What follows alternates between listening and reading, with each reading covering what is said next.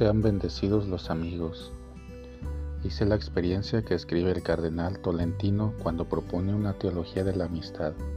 Amigo, por definición, es alguien que camina a nuestro lado, aunque nos separen miles de kilómetros o decenas de años. Lo lejos y la distancia quedan completamente relativizadas por la práctica de la amistad. De igual manera, el silencio y la palabra. Un amigo reúne estas condiciones que parecen paradójicas.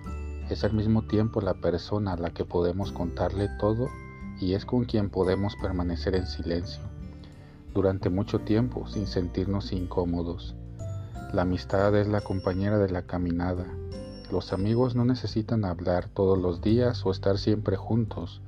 La amistad es saber que tenemos a alguien y eso es una medicina, es lo que cura.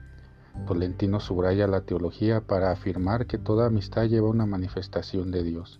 Si nos adentramos en la escritura también es así. Dios hablaba con Moisés cara a cara como un amigo. Éxodo 33:11. La autoridad de Moisés para organizar y liberar al pueblo está firmada en la amistad con Dios. La libertad nace de la amistad. Podríamos repasar Samuel, David y otras narraciones de amistad.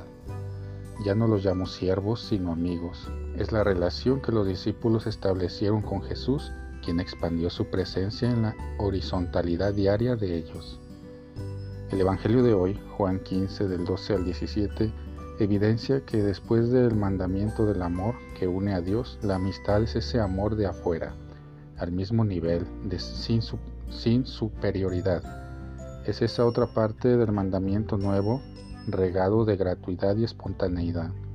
La amistad en nuestra era es urgente, la soledad sofoca y enferma a mucha gente. El imaginario de las redes sociales nos hace pensar que tenemos muchos amigos, seguidores, pero este es un hueco vacío y peligroso. La amistad no es una virtualidad, no son números, más bien la amistad es algo concreto, discreción, es dar un paso atrás, pero siempre es un aquí estoy, estés donde estés. Hoy esta breve meditación es también una invitación a recordar y agradecer a Dios por nuestros amigos a través de sus nombres y sus historias, los que están cerca o lejos e incluso los que ya son parte de la eternidad.